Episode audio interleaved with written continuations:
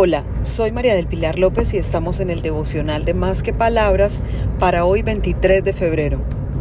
Sean pacientes. Te recomiendo leer el Salmo 37, 7. Guarda silencio ante el Señor y espera en Él con paciencia. ¿Recuerdas la sensación que tienes cuando debes esperar en una fila? ¿Es agradable eso que sientes cuando te encuentras de pie atento a que ocurra algo que requieres que sea lo más pronto posible? ¿Qué actitud tienes cuando esperas? ¿Te impacientas? ¿O aprovechas el momento para activar la paciencia en una espera positiva?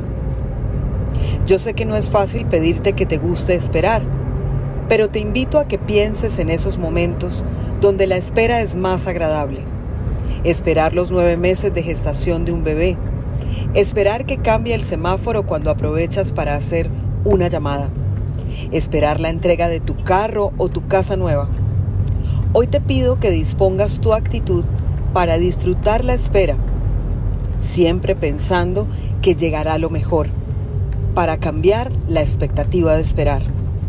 Disfruta la espera sabiendo que lo que está dispuesto para ti llegará. Los proyectos, planes y sueños tienen el tiempo perfecto para desarrollarse.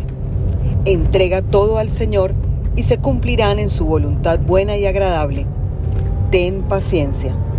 Feliz día para todos, para que conversemos más que palabras.